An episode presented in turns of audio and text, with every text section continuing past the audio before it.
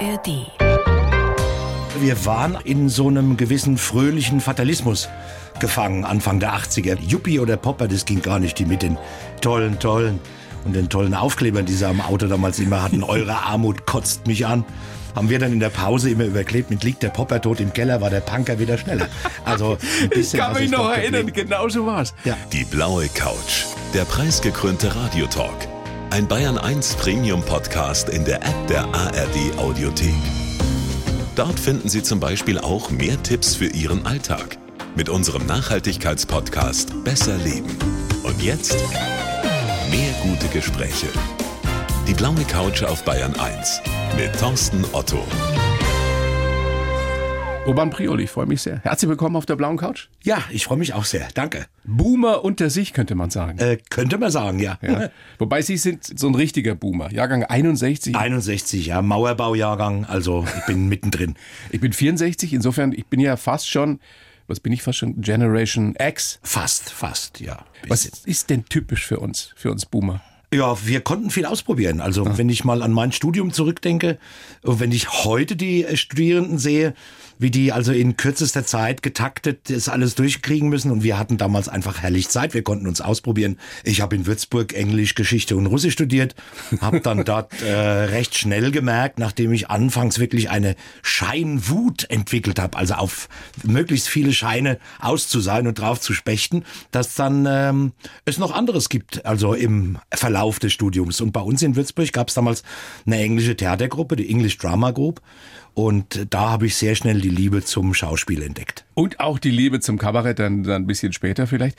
Haben Sie sich oder haben wir uns mehr aufgeregt früher, als wir jung waren, als die heutige Jugend? Ich Zwei glaube- alte Männer unterhalten Na, sich. ich glaube, wir haben uns aufgeregt, ja, aber wir waren auch in so einem gewissen fröhlichen Fatalismus gefangen Anfang der 80er. Wir wussten also, entweder schmeißt Reagan die Atombombe, dann setzt man uns an den Waldrand und trinkt noch einen Kasten Bier mit ein paar Freunden und das war's dann. Oder es kommt der saure Regen und der Wald ist weg. Tschernobyl. Oder dann kam Tschernobyl und das Ozonloch, das immer größer wurde, wahrscheinlich durch die verstorbenen Robben. Wackersdorf gab's noch, Ja. Brockdorf, Startbahn West, Ja. Doppelbeschluss. Doppelbeschluss, NATO-Doppelbeschluss, die Riesendemonstrationen im Bonner Hofgarten zweimal. Einmal waren es, glaube ich, knapp 600.000 Leute und dann waren es nochmal 400.000 Leute. Heute unvorstellbar. Ja, da war eine Menge los und trotzdem habe ich das Gefühl, ich meine, da kann sich so in der Rückschau auch einiges äh, verklären, dass wir optimistischer auf die Welt, in die Welt geguckt haben, oder? Es stand einem alles offen und wir haben gedacht, Ja. alles ist möglich. Ja, also wir haben immer gedacht, irgendwas wird schon passieren. Also irgendwas, irgendwas geht und es geht auch gut aus. Waren Sie mal Punker? Nee. Nee, ah, doch, ja, doch. Also so mit, mit 18, 19 haben wir uns schon recht wild kostümiert damals. Es war in dem Ort, also in der, in der Kleinstadt, in der ich aufgewachsen bin. In Unterfranken? Genau, Obernburg am Main. Wenn wir da also in unseren Verkleidungen durch die Altstadt marschiert sind, da kam dann schon meine Mutter auch manchmal da und hat gesagt, das muss das denn sein? Du weißt doch, wenn die Leute, was die Leute sagen, das ist doch, man weiß es. Das doch war ganz nicht. wichtig, was Ja, die ja. Leute sagen. Ich meine, es gab damals die Punker, es gab die Popper. Popper waren sie keine. Nein, Popper waren wir nicht. Na, Popper Rocker nicht. waren sie auch nicht, oder? Äh, Rocker war ich auch nicht, also Popper auf keinen Fall. Yuppie oder Popper, das ging gar nicht, die mit den tollen, tollen und den tollen Aufklebern, die sie am Auto damals immer hatten. Eure Armut kotzt mich an. Haben wir dann in der Pause immer überklebt mit liegt der Popper tot im Keller, war der Punker wieder schneller. Also ein Ich bisschen kann was mich noch erinnern, genau so war's. Ja. Ich werde Sie übrigens heute auch nicht nach Ihrer Frisur fragen. Ich weiß, es ist die meistgestellte Frage an Urban Priol. Interessiert mich nicht. Das ist gut, das ist mal schön Ehrlich zu gesagt, hören. Ist mir ganz wurscht. Aber es ist die meistgestellte Frage. Ja, ja, die Frisur und die Hemden. Also, Hemden? Hemden. Heute bin ich- Jeanshemd an, heute das ist ja Jeans, natürlich bei dem Wetter muss man da auch ein bisschen robust durch die Landschaft marschieren. Was ich sehr zu schätzen weiß, Herr Priol, Sie waren super pünktlich. Überpünktlich. Sie waren über eine Stunde früher da. Das habe ich fast, oder haben wir, wenn ich so in die Regie gucke, zur Katina, meiner Redakteurin, das haben wir fast noch nie erlebt. Ich also, was ich gern. schon gewartet habe in diesem Beruf, ja. Aber warum sind Sie so pünktlich? So Weil ich entspannt ankommen will. Und äh, weil ich sage, komm, es kann immer was mit dem Auto sein. Fahr rechtzeitig los, dann kommst du immer noch rechtzeitig an, wenn was sein sollte. Sind Sie mit dem Oldtimer da? Nein, was heißt Oldtimer? Also nächstes Jahr wird's ein Oldtimer. Unser Tourkombi ist das, das ist 29 Jahre alt und äh, dieselt tapfer durch die Gegend. Aber tut's. Ja, ja, klar. Und fährt. Beim Autofahren ist das was, wo Sie sich aufregen können? Früher habe ich mich aufgeregt, wo ich noch die geleasten Fahrzeuge hatte und gedacht habe, du kannst mal richtig Stoff geben, fährst eine halbe Stunde später los und dann holst du wieder alles rein. Du holst es nie rein. Natürlich nicht. Und also mittlerweile bin ich, außer wenn so ein paar Drängler kommen auf der Autobahn, bin ich doch sehr entspannt. Den Mit dann alten Kombi fröhlich geht's ja auch nicht schnell. Nein, natürlich nicht. Das ist wunderbare Entschleunigung. Was reg ich mich auf? Ein Boomer holt aus. So heißt ihr neues Buch. Das ist eine Mischung aus Biografie. Es ist eine politische Rückschau auf die letzten vier Jahrzehnte. Sehr schön schon mal der Anfang. Im Oktober 82 ging's los, als ich damals gemeinsam mit Helmut Kohl anfing, Kabarett zu machen. Ja, so war's. Wann ist Ihnen der Satz eingefallen? Ähm, ein paar Jahre später. Da hab ich gesagt, guck mal, der ist immer noch da, ich bin auch noch da und wir haben ja beide gleichzeitig angefangen. Gemeinsam mit Kabarett. Wenn man, dann, wenn man dann mal gehört hat, was er manchmal gesagt hat, dann wusstest du, ja, ist auch eine Form der kabarettistischen Unterhaltung. Der Mann hatte ja wirklich auch noch Unterhaltungsqualität. Auch wieder aus heutiger Sicht. Damals, ich weiß noch, habe ich das auch anders empfunden, aber wenn man heute so guckt, wenn man auf die aktuelle Politik guckt, das waren schon Entertainer damals. Ja, ja, also heute ist doch alles sehr, sehr trocken zum Teil. Da muss man, ja gut, wir haben schon noch ein paar, also ein paar sind noch da, gerade in Bayern. Aber das hatte damals wirklich, es hatte hohen Unterhaltungswert. Heute ist es oft so, dass manche Sachen rausgehauen werden, wo du sagst, wie will ich das überhaupt noch toppen? Also was an Realsatire auf uns zukommt, das ist für uns wirklich harte Arbeit manchmal. Können wir gleich noch ein bisschen ausführlicher drüber sprechen. Haben Sie Helmut Kohl damals getroffen mal? Nein, nein, nein. Nie. Also Sie wissen gar nicht, was der für eine Meinung zu Ihnen hatte, ob der Sie mochte oder ob er Sie abgrundtief abgelehnt hat. Also ich glaube, er hat's bei Kabarettisten so gemacht wie beim Spiegel. Den Spiegel hat er auch immer boykottiert, da will ich nicht lesen, brauche ich nicht. Ich denke mal, dass er es bei unserer Zunft auch so gemacht hat. Wie war es mit Angela Merkel danach? Angela Merkel, glaube ich, ist ganz gut, dass wir uns nie begegnet sind. Also es wäre vielleicht nicht ganz so locker flockig abgegangen. Ich hätte ihr da schon einiges gesagt, was sie eigentlich macht, beziehungsweise was sie nicht macht in all diesen Jahren, wo es doch wirklich nötig gewesen wäre, etwas zu machen. Naja, das hat sie ja nun von Helmut Kohl vom Besten gelernt. Sie hat vom Besten Dinge gelernt, aussitzt. richtig. Mit dem Aussitzen und Olaf Scholz hat von ihr gelernt. Er sagt, die Deutschen mögen mich ja, wenn ich auch wenig mache und zurückhaltend bin. Und viele sagten ja am Anfang auch, hier kommt der männliche Merkel 2.0. Wobei es ist immer noch eine Steigerung möglich. Das stimmt. Frau Merkel, ich habe sie ja auch mal äh, interviewen dürfen, das ist ja auch so eine Geschichte mit Politikern, du fragst, was sie antworten, was sie wollen. Und mit Olaf Scholz, das hat ja nochmal eine ganz neue Qualität. Das hat eine ganz neue Qualität. Er redet oftmals dann doch. Und wenn er dann doch redet, redet er viel. Aber du weißt am Ende eines Satzes von ihm nicht mehr, womit er eigentlich angefangen hat und was er will. Ist das Absicht? Glauben Sie, das ist Methode? Ich glaube ja. Ja, ja. Ich denke, er ist in Hamburg ganz gut damit gefahren als Regional, als Ober, als, als, als Bürgermeister. Und ich vermute mal, dass er da gesagt hat, das wird bestimmt auch als Kanzler so gehen. Kanzler sein ist ein bisschen so wie ein Hafengeburtstag organisieren. Ist halt doch ein bisschen mehr. Wünschten Sie sich manchmal mehr Typen wieder? Das ist ja auch so ein Klischee, was man immer wieder hört. Wir haben keine Typen mehr in der Politik. Sie haben vorhin gesagt, in Bayern gibt's noch ein paar. Natürlich, es gibt immer, es gab immer Typen und es gibt auch Typen. Also ich weiß noch, als damals der Dicke, als er weg war, hieß es auch, ja, Herr Bre, was machen Sie denn jetzt? Der Helmut Kohl ist weg, sagt, kommt was anderes. Dann kam Gerd Schröder, ne? Das waren auch, das waren auch spannende Jahre. Also war er auch ein Typ, ne? Klar, dann mit Joschka Fischer noch Außenminister, immer knarzen darum und dann nach dieser berühmten Runde, wo äh, Schröder ja vorher sämtliche Alkoholvorräte der Jungen Union weggeputzt hatte scheinbar, wo Fischer immer tiefer in den, in den Sessel sank. Ich kenne den Mann nicht, habe ihn noch nie gesehen. Dann kam Angela Merkel, da waren auch Typen im Kabinett. Und jetzt haben wir auch, äh, geh nach Baden-Württemberg, neben Winfried Kretschmann. Auch Winfried Kretschmann ist auch immer dankbar, wenn er richtig loslegt.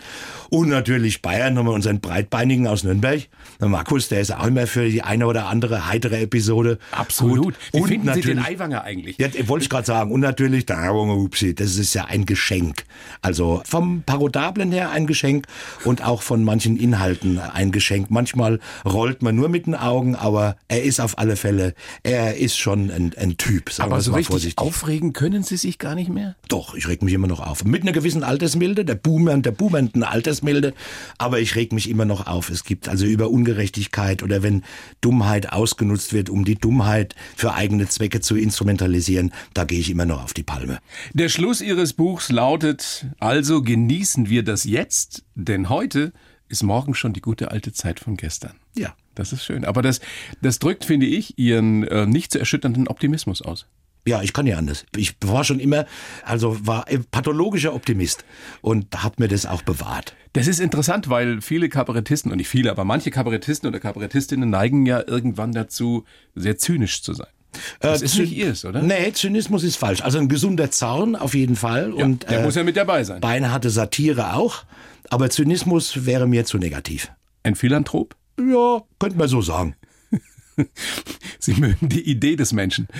Ich mag die Idee des Menschen sehr, ich mag auch die Menschen sehr und es freut mich aber auch dann im Menschlichen die kleinen Schwächen zu finden, die ich ja selber auch habe und die dann möglichst ein bisschen umzusetzen und zu karikieren. Wir haben jetzt, Herr Priol, Mitte November. Da werden schon die ersten Jahresrückblicke gezimmert. Ihren haben Sie wahrscheinlich schon so gut wie fertig, wenn Sie zurückblicken auf 2023. Ein gutes Jahr, ein mittelprächtiges Jahr, ein mieses Jahr. Also ähm, man könnte natürlich angesichts der ganzen Krisen, die um uns herum toben, denken, es ist kein so tolles Jahr. Es ist auch, also ist es auch nicht, obwohl es uns ja persönlich gar nicht so betrifft. Aber die ganze Schwarzmalerei und das Negative, was immer raus, und das äh, hat mich doch in diesem Jahr sehr bewegt und aufgewühlt. Also ich war im Sommer, war ich im Urlaub in Kanada. Also ich bin nicht hingeschwommen, nein, ich habe einen Flieger genommen, aber alles natürlich fair ausgeglichen mit allen Zahlungen. Natürlich. Also und wo immer so ein kleiner neuer gepflanzter Baum ist, weiß ich, das ist deiner. Und da ist eine ganz andere Herangehensweise. Es ist ein räumlich sehr weites Land, es ist ein geistig sehr weites und offenes Land und die Leute sind unglaublich freundlich. Also sie kommen immer und sagen, hey, how you doing? Oh yeah, have a good one and take care. Das ist ja so ein Klischee gegenüber den Kanadiern, aber noch viel mehr den Amerikanern. Die sind zwar erstmal freundlich, aber dann so oberflächlich. Aber ehrlich gesagt, ich weiß nicht, wie es Ihnen geht. Mir ist es lieber, wenn erstmal einer freundlich und höflich ist. Auf jeden Fall. Ich Und will ja bei- auch nicht jedem gleich meine Lebensgeschichte Und erzählen. bei den Kanadiern muss ich sagen, ist es anders als bei den Amerikanern. Also man merkt wirklich große Unterschiede, auch wenn du nur kurz mal über die Grenze in die USA rüberhoppst, ist ganz anders. Also Kanada ist wahnsinnig europäisch. Ich versuche es immer so zu erklären, sag immer, ich bin ja auch ein großer Skandinavien-Fan und Skandinavien ist für mich Kanada in klein und Kanada ist für mich Skandinavien in groß. Und wie gesagt, die Freundlichkeit und immer wünschen sie einem einen guten Tag. Manchmal hier, wenn du rausgehst und wünscht einem guten Morgen. Also, was soll an dem Morgen gut werden? Für mich nix. Und im Zweifelsfall guckt er dich nur komisch an. Genau, genau. Wieso das grüßt er mich überrascht, richtig.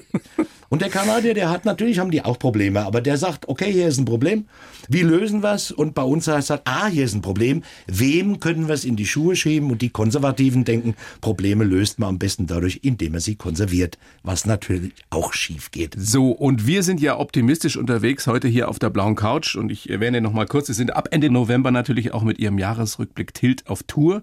Geht los mit Previews im Hofgarten Genau. in Aschaffenburg. Dann 2.12. Bamberg, 7.12. München. Wo sind Sie da in München?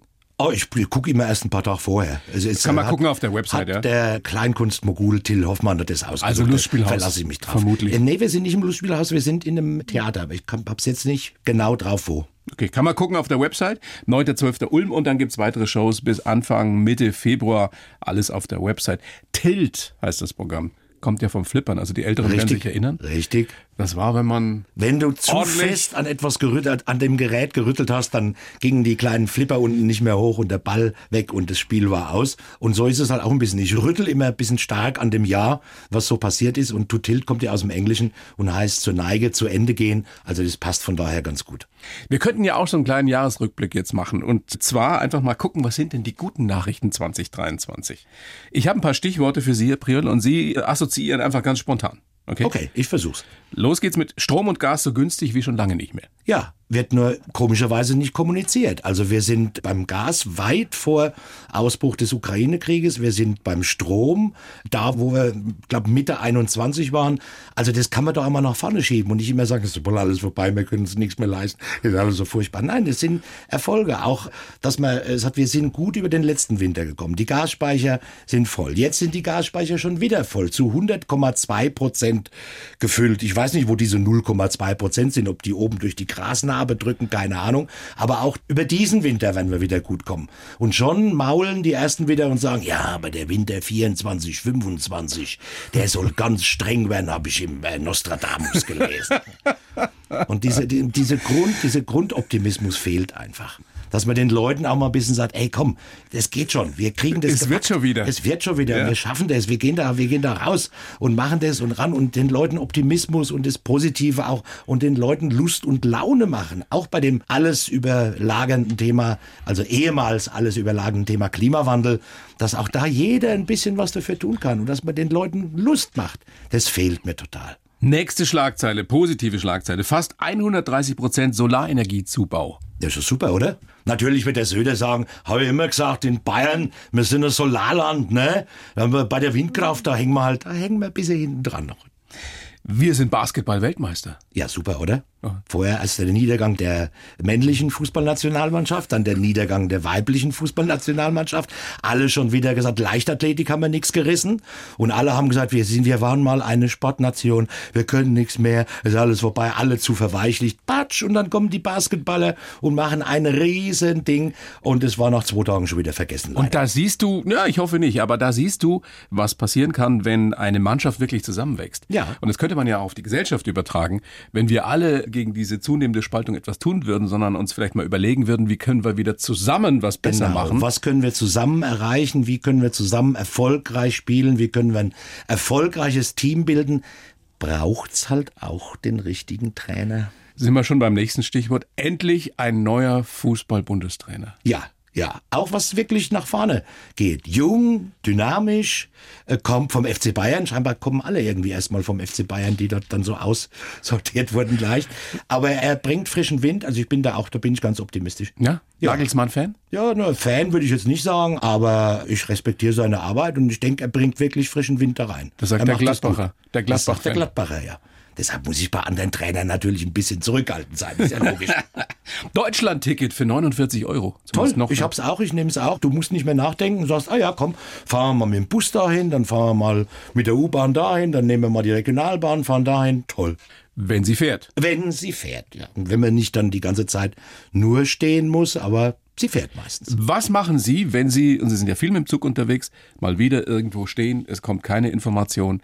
Das ist ja der Klassiker, dass man sich dann solidarisiert und gemeinsam über die Bahn schimpft. Sind Sie da auch einer? Das geht recht schnell, aber mittlerweile, ich merke da so ein bisschen, dass sich die Stimmung ein bisschen dreht ins Positive, dass viele sagen, jetzt lass doch nicht schon wieder an dem armen Zugführer das aus, der kann doch auch nichts dafür.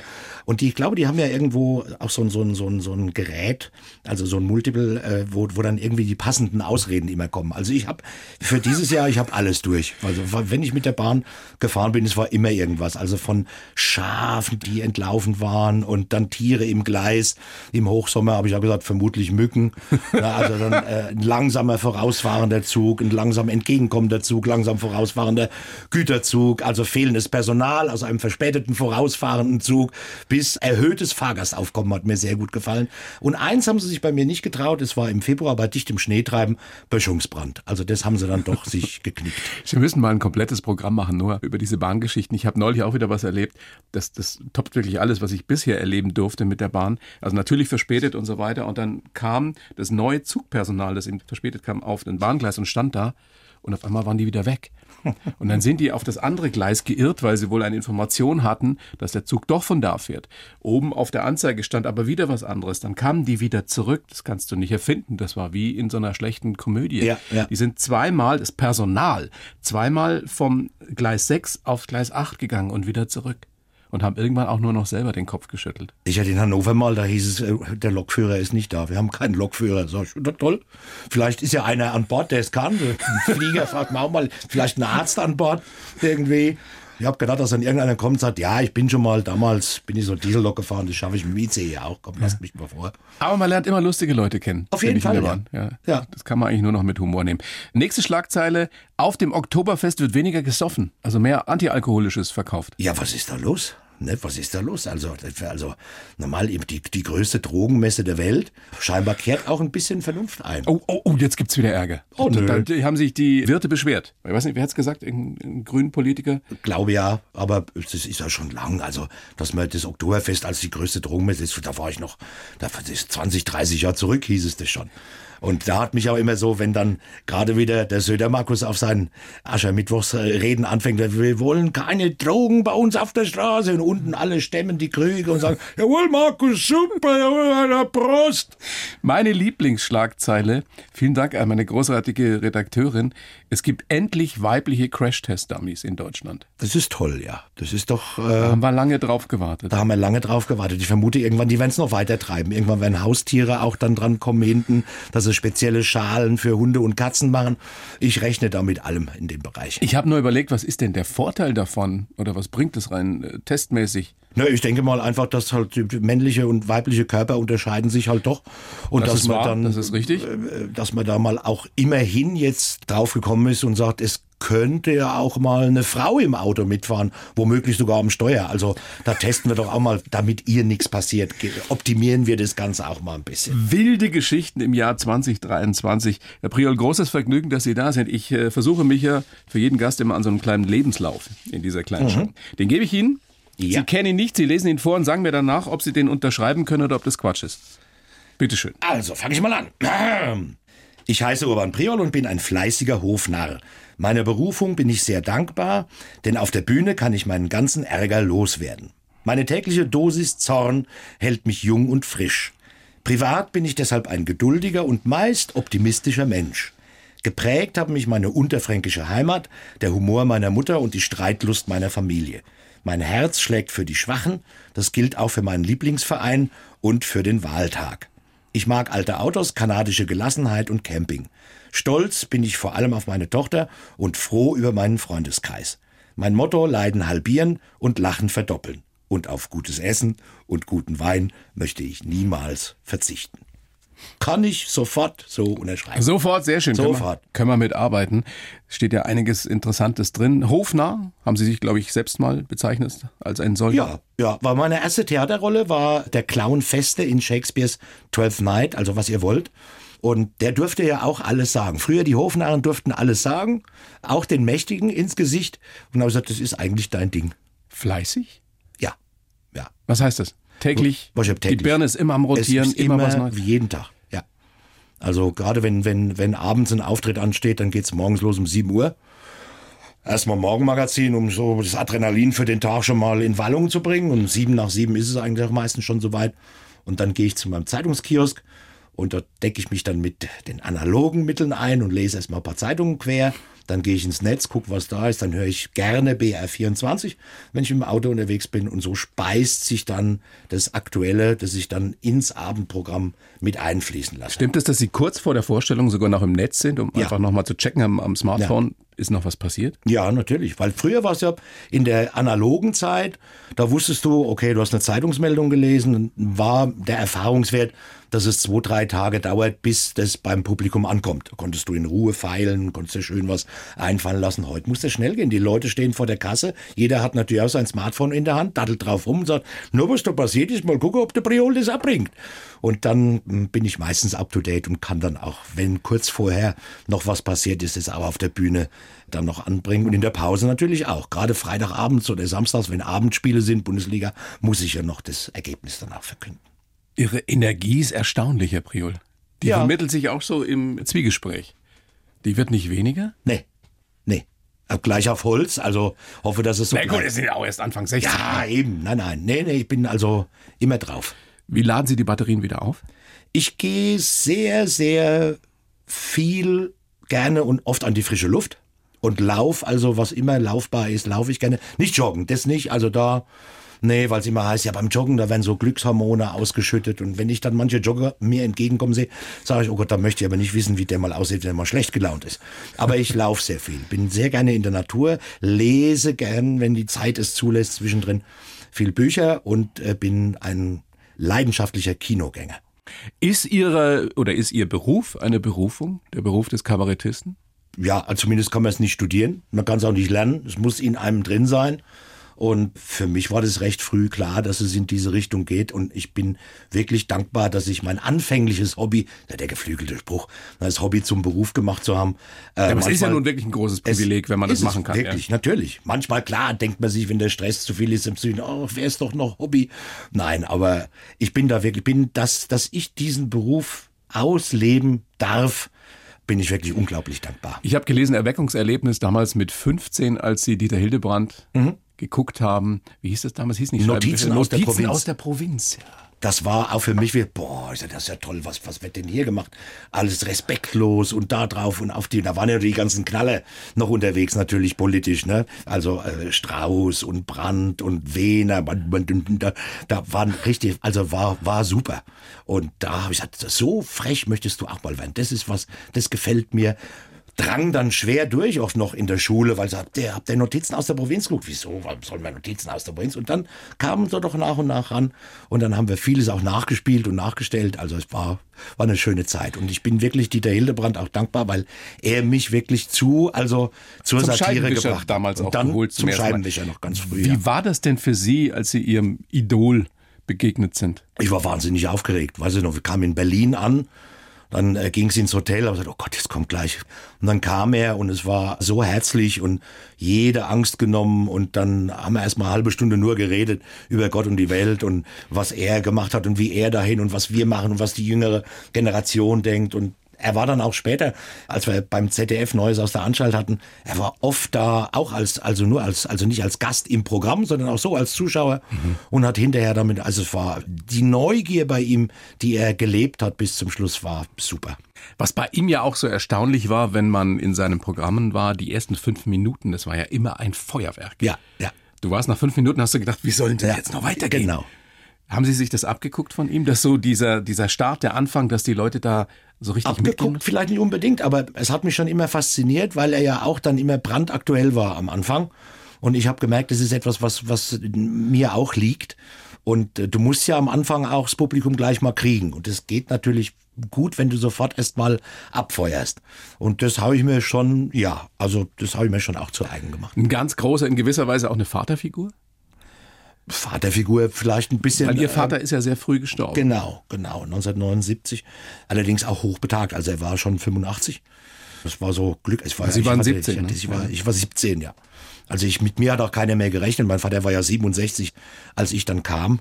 Und viele haben gesagt, ja, ja, das war der goldene Schuss. Ne? Aber ich habe auch viele Freiheiten äh, dank des Alters meines Vaters gehabt. Der hat mich wirklich an der langen Leine laufen lassen. Da war meine Mutter eher die, die immer gesagt hat, ah, muss das sein, dass der jetzt mit 16 nach England auf die Schule geht? Oh je, der arme Bub, der wartet so lang, ist der jetzt fort, halbes Jahr, oh je.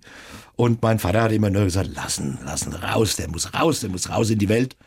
Und dafür bin ich ihm auch heute noch sehr, sehr, sehr, sehr dankbar. Schön, wie Sie über ihn sprechen. Trotzdem ist es ja eine schwierige Zeit mit, mit 16, 17 in der Pubertät. Natürlich. Viele werden sich erinnern können. Und dann ist der Papa nicht mehr da. Also das Ja. Leitbild, von dem man vielleicht auch noch vieles hätte mitnehmen können für später. Natürlich. Haben Sie sich dann später solche, solche Vaterfiguren gesucht? Deswegen frage ich nach Dieter Hildebrand. Ich weiß nicht, ob vielleicht im Unterbewussten das mag sein. Also ich, ich konnte immer sehr gut mit älteren Zeitgenossen, das war für mich nie, nie ein Problem. War auch immer sehr wissbegierig. Ich habe mir auch wirklich sagen lassen, nee, du hast viel mehr Lebenserfahrung, gib mir mal ein bisschen was. Ne? Und natürlich auch mit Dieter Hildebrand sich dann so zu unterhalten, wie die Anfänge der Lach und Schieß waren, wie es überhaupt mal losging. Das habe ich aufgesaugt wie ein Schwamm. Den Humor, haben Sie gesagt im Vorgespräch, den habe ich von der Mutter. Ja, ja, meine Mutter war immer also sehr hintergründig und sehr, sehr witzig. Die hat auf der Stadt, die war Chefsekretärin vom Bürgermeister und die hatten dann freitags auch immer natürlich schon um 12 Uhr Feierabend gemacht, dann wurden die Geschenke ausgepackt, da gab's hier einen Boxbeutel, da gab's da einen Wein und dann haben die da in diesem engen Zimmer, in dem haben die dann immer das Wochenende eingeläutet. Ich kam immer von der Schule, habe dann mich immer gemeldet, habe ins Fenster geklopft, gesagt, bin gleich daheim und da war da drin eine Stimmung, es war unglaublich. Also kann man sich heute überhaupt nicht mehr vorstellen, dass also auf dem Amt sowas möglich war, ja. Hat Ihre Mutter noch mitgekriegt, wie Sie erfolgreich wurden? Ja, hat sie. Sie hat noch, sie ist 2007 gestorben, hat sie noch die ersten Sendungen von äh, Neues aus der Anstalt noch mitbekommen. Und nachdem sie anfänglich natürlich auch gesagt, du wirst doch dein Studium fertig machen, du wirst doch dein Studium fertig machen. Also ja, ja, kriegen wir schon. Und dann, als aber die ersten Erfolge kamen, dann war es natürlich stolz wie Bulle. Ihr Vater war Schuldirektor? Glauben Sie, der wäre stolz auf, auf das, was Sie erreicht haben, was Sie gemacht haben mit Ja, Ihrem Leben? glaube ich, auf jeden Fall. Weil er hat auch, er war auch sehr theateraffin, hat auch so mit Schülern eben auch kleinere Stücke immer mal einstudiert. Und ich glaube schon, dass er, ja, ich denke schon. Bei vielen erfolgreichen Kabarettisten ist es so, dass die auf dem Land aufgewachsen sind, ist mir aufgefallen. Ja. Oder irgendwie in der Kleinstadt, in der Provinz auf jeden Fall. Wie hat Sie das geprägt, auch für Ja, den heutigen Beruf? Wir mussten ja was mal, wir konnten, wir, wir haben gesagt, wir, wir müssen, also es gab ja nicht viel. Ne? Wir also hatten gab, ja nichts. Ja, ja, wir hatten schon was, aber es fuhr zweimal am Tag, glaube ich, ein Zug und dann mussten Nach wir sehen, wo wir irgendwo, ja, ja, also es war sehr, also von öffentlichem Personennahverkehr konnte man nicht reden damals. Abends der letzte Bus ging auch, glaube ich, um neun. Also wenn du von Aschaffenburg, Aschaffenburg war dann ja schon eine Großstadt, also Ja, Frankfurt war ja auch nicht, oder ist ja auch Frankfurt nicht. haben wir immer gesagt, ja, und außerdem haben wir Frankfurt vor der Haustüre. Wir haben aber nie Gebrauch davon gemacht. Also uns war Aschaffenburg immer genug. Wir hatten da unser Bermuda-Dreieck, haben wir es immer genannt, wo wir abends dann in die Kneipen sind. Und dann hat man gesagt, okay, du übernachtest mal bei mir und du übernachtest mal bei mir. Es war dann also eine sehr, sehr rege Zeit. Und da ist halt auch viel, da haben wir auch viel gemacht. Also wir haben dann, die Lehrer waren dran, die mussten wir irgendwo rannehmen. Und ich habe dann die Lehrer parodiert und so. War, es war, war eine herrliche Zeit. Wann haben Sie das gemerkt, dass Sie da ein Talent dafür haben, fürs Parodieren? Ja, eigentlich so mit, schon so mit zwölf ging das schon ging's los. los, ja. Meine Schwester hat auch Theater gespielt, die war auch, die ist dann Ärztin geworden. Also sie hat dann doch was sehr Ehrbares genommen zum Beruf. Und ich fand es schade, weil die war sehr, sehr, sehr talentiert. Und aus ihr hätte auch eine wirklich tolle äh, Kabarettistin werden können. Und da habe ich gesagt, okay, dann muss ich das halt für dich mit übernehmen und habe dann ihr Können und mein Können zusammengeführt und habe so mit zwölf immer auf bei Familienfeiern, da hieß es dann natürlich immer, komm, machen wir den Strauß nach, machen wir den Brand nach, machen wir den nach.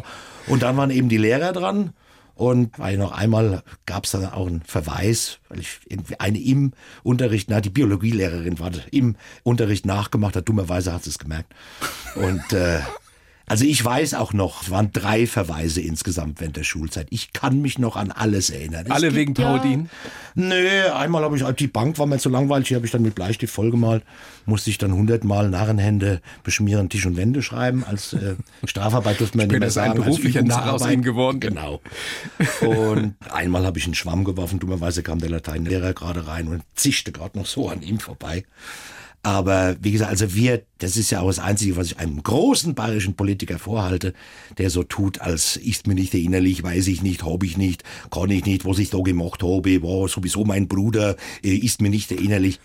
Man erinnert sich, wenn man auf der Schule war, an jeden Bock, den man geschossen hat. Und das habe ich ihm richtig übel genommen, dass er so tut, als könnte er sich daran nicht erinnern, wenn er zum Direktor, ich weiß noch heute, also ich kann, ich rieche noch den Linoleumboden, auf den mein Angstschweiß getropft war damals, wenn es hieß, du sollst zum Direktorat kommen. Oh, lieber Gott. Und der Hupsi, ja, das war halt nicht egal. Lässliche Jugendsünde. Die Wortgewalt, die wir gerade wieder gespürt haben, Herr Priol, die Sie auszeichnet, die äh, sollen Sie zu Hause entwickelt haben. Es wurde viel diskutiert. Oh im, ja. Im Hause Priol. Politisch diskutiert, gestritten sogar. Ja, na, meine Schwester ist neun Jahre älter und da kam natürlich als 52 geboren, die wuchs dann so in die 68er Bewegung rein, war viel in Paris, also damals hat man ja so Schüleraustausch und alles gehabt, da wurde sie so richtig und dann gab's natürlich heftige Diskussionen. Also sie war dann die treibende Kraft, ich habe mir so in dem Alter dann erstmal noch angehört aber fand es doch sehr, sehr spannend. Und wenn die Familienfeste waren mit Onkels und mit Tanten und also ich komme ja aus dem SPD tangierten Elternhaus, nennen wir es mal, und der Rest, der natürlich von der Verwandtschaft kam, war alles tiefschwarz. Also da waren die, da, Da waren die zur Sache. Diskussionen schon vorgezeichnet. Und ich weiß noch, meine Mutter hat einmal hat sie gesagt, bitte, also wenn ihr heute, ist doch Geburtstag, also wenn ihr schon wieder Streite anfangt, bitte, ne, erst bitte nicht schon vor der Suppe.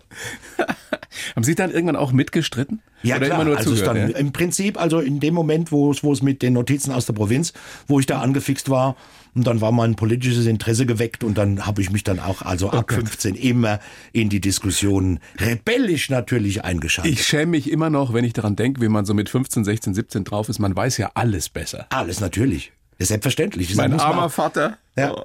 Also er hat viel Blödsinn-Thesen aufgestellt. Das gehört aber dazu in dem Alter, in dem er sich entwickelt. Von daher verstehe ich auch gar nicht, warum heute immer so auf die Jugend und die Generation zählt und alle faul und alle machen nichts.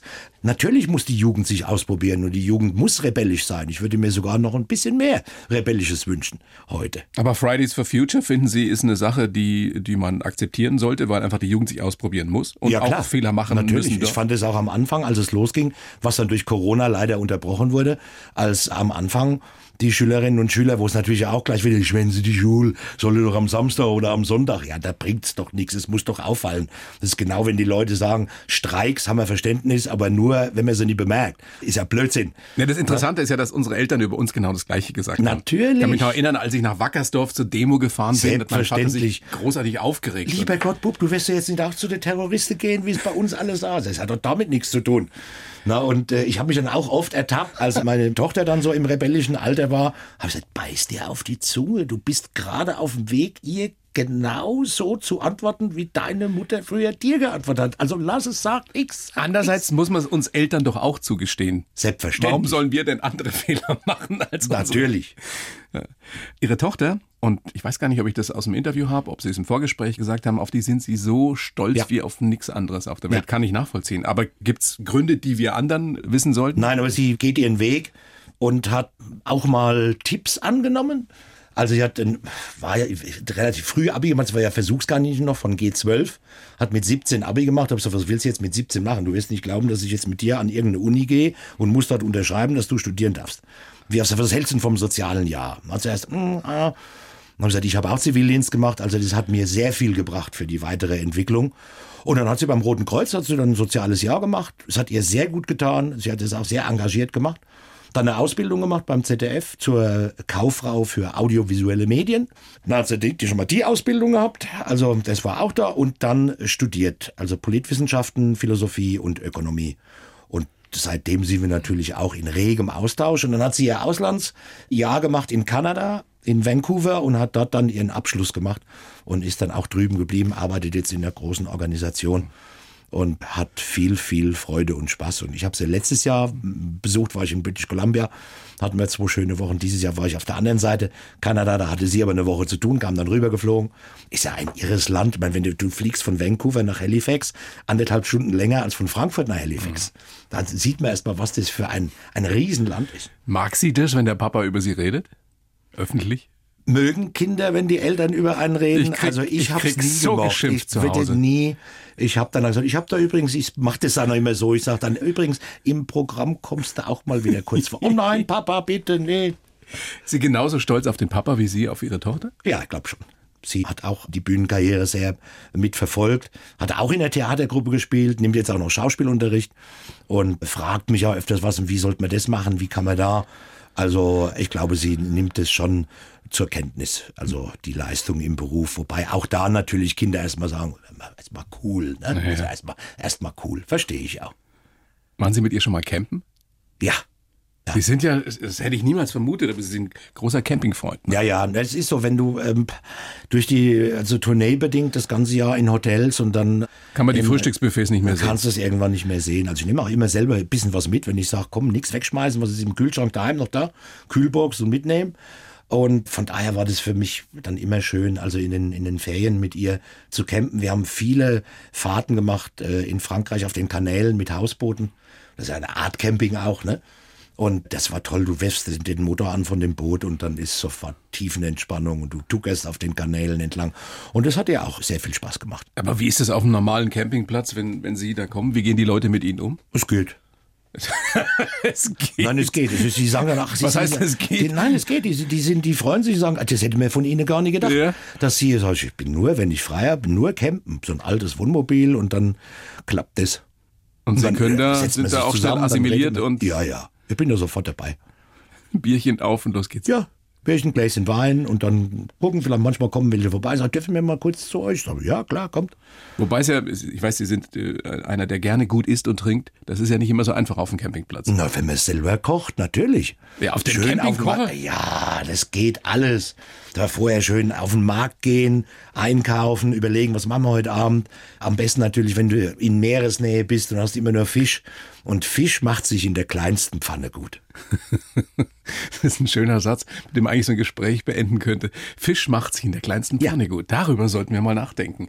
Ihr Motto gefällt mir auch so gut. Herr Priol, Leiden halbieren, Lachen verdoppeln. Selbst eingefallen oder ist das übernommen? Ja, irgendwann mal. Also vor vielen Jahren. Also, da habe ich irgendein Motto gebraucht für, glaube ich, auch irgendein also Jahresrückblick, Vorankündigung. Und dann kam es ja, eigentlich ist doch so, man muss ja, weil wenn wir nicht lachen, wird es ja auch nicht lustiger.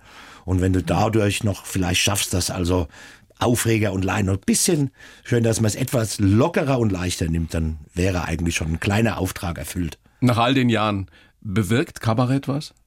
Naja, als wir anfingen, hatten wir natürlich große Träume, ne? Klar, da haben wir gedacht, ey, komm mit Anfang 20 auf die Bühne und der Dicke ist da, wir machen ein paar Witze zu Helmut Kohl und nach ein paar Monaten ist der weg. Es wurden 16 lange Jahre.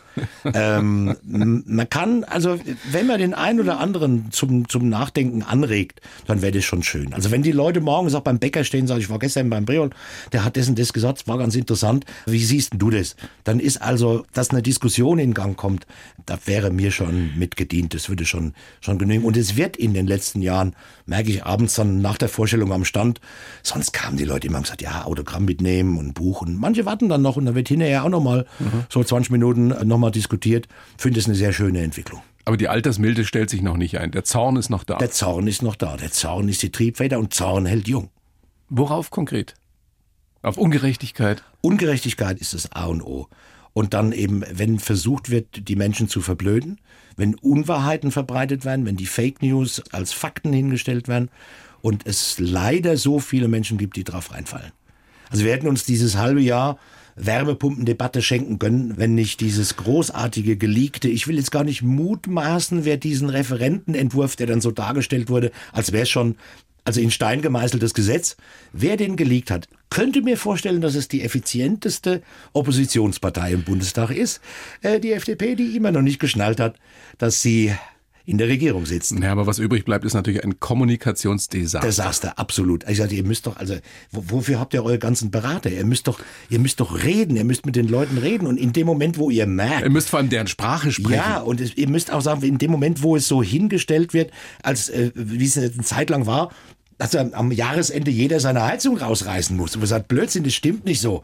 Ihr könnt die alten Heizungen laufen lassen, solange sie laufen. Und wenn sie kaputt sind, könnt ihr sie reparieren. Dann kann sie immer noch weiterlaufen. Nur wenn halt neue, weil wie soll man sonst die Ziele einhalten? Und dass das so verheerend nicht kommuniziert, muss man ja sagen. Und es den anderen ja, überlassen Da hast wurde. du ja wochenlang nichts gehört. Ja, gar nichts. Man hat die Deutungshoheit der Union und vor allen Dingen der Springerpresse überlassen und das war natürlich fatal. Na, man muss aber tatsächlich sagen, also die, die, Fehler, die da gemacht wurden, wenn du die als Angestellter in irgendeiner Firma tust, bist du raus. Na klar.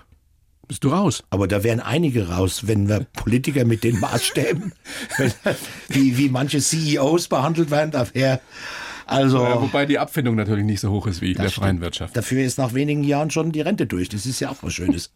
Haben Sie jemals überlegt, Herr Priol, selbst in die Politik zu gehen? Äh, eigentlich war für mich immer beängstigend, wenn nach dem Programm Leute gesagt haben, Sie müssen in die Politik, Sie müssen in die Politik. Sag, um Gottes Willen, wenn man jetzt von uns Hofnarren schon erwartet, dass wir eine bessere Politik machen könnten, dann ist der Stellenwert der Politik aber doch ziemlich gesunken. Was ich mir immer gewünscht hätte, wäre, dass ähm, nach Bundestagsdebatten, dass da Vertreter unserer Zunft am Ende nochmal alles zusammenfassen und so einen 20-minütigen Abriss dessen machen, was jetzt gerade vorher im Hohen Hause, wie es so schön heißt, äh, was da debattiert wurde. Aber das ging natürlich nicht, weil es würde ja die Würde des Hauses verletzen, wobei ich da die Würde schon doch von anderen Sachen sehr verletzt sehe. Wir haben ja begonnen mit dem verfrühten Jahresrückblick. Mhm. Wenn wir vorausschauen auf 2024, wie optimistisch sind Sie? Was erwarten Sie sich? Da ich ja immer zu jedem Jahreswechsel optimistisch bin und auch mein Programm meistens ende mit naja, hoffen wir, dass also nächstes Jahr vielleicht ein bisschen weniger bescheuert wird als das abgelaufene. Machen wir das Beste draus. Was bleibt uns übrig? Ja, eben. Vielen herzlichen Dank, Urban Priol. Ich danke. Die Bayern 1 Premium Podcasts. Zu jeder Zeit, an jedem Ort. In der App der ARD Audiothek und auf bayern1.de. Bayern 1 gehört ins Leben.